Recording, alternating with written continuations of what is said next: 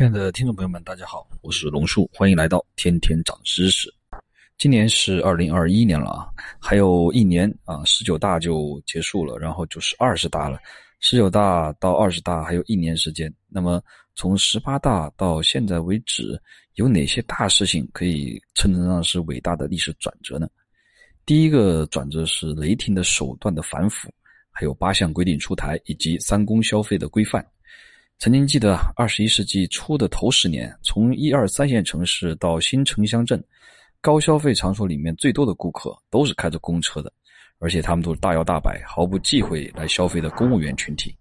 但是十八大以后，吏治逐渐亲民，老百姓们肉眼可以见到，对腐败的不满情绪逐渐也在消散。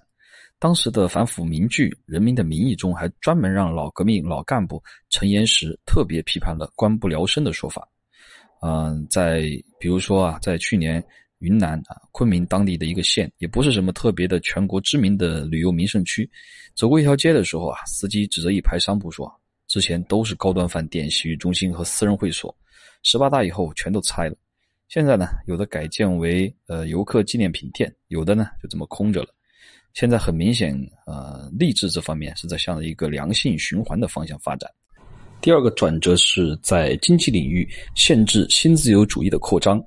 在重要的关系着国计民生的经济领域，疯狂的国企私有化进程呢有所遏制。只是有一些历史的惯性确实是无法挽回的。同时呢，试图把国内赚到的钱转移到国外的资本家们，基本上都受到了及时的敲打。这个具体是谁啊？大家可能就很清楚，我就不在这里多讲。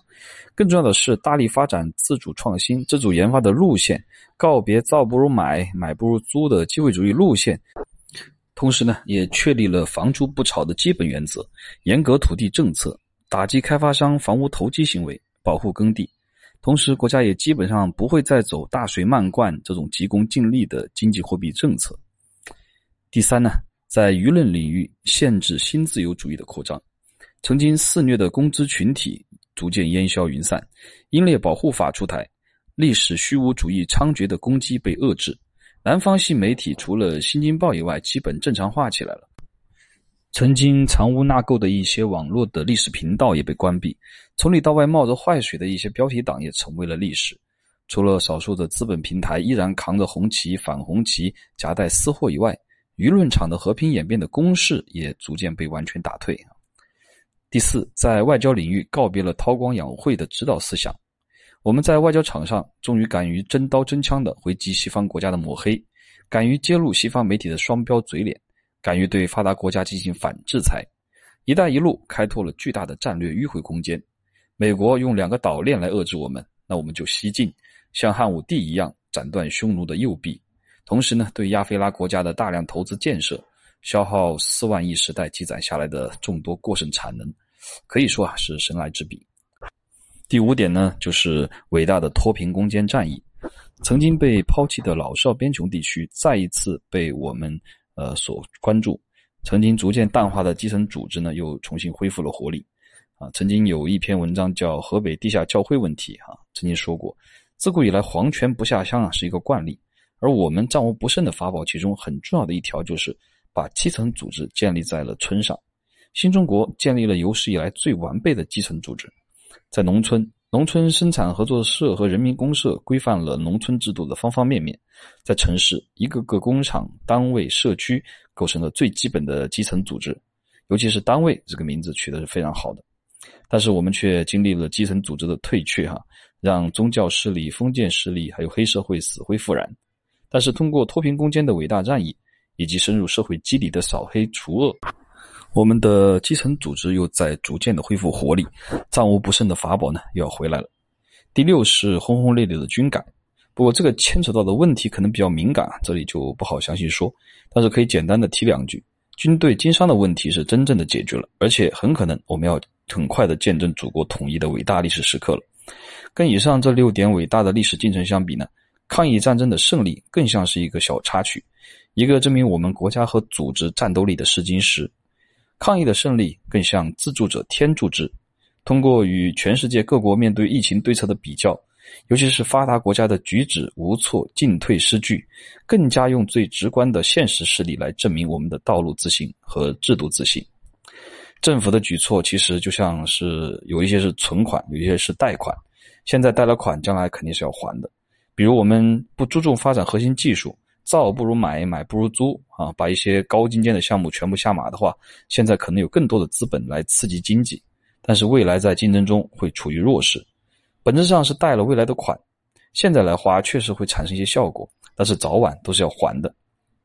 而像老一辈的老革命们，他们的境界就比较高，他们不贷未来的钱，反而勒紧裤腰带给儿孙存款。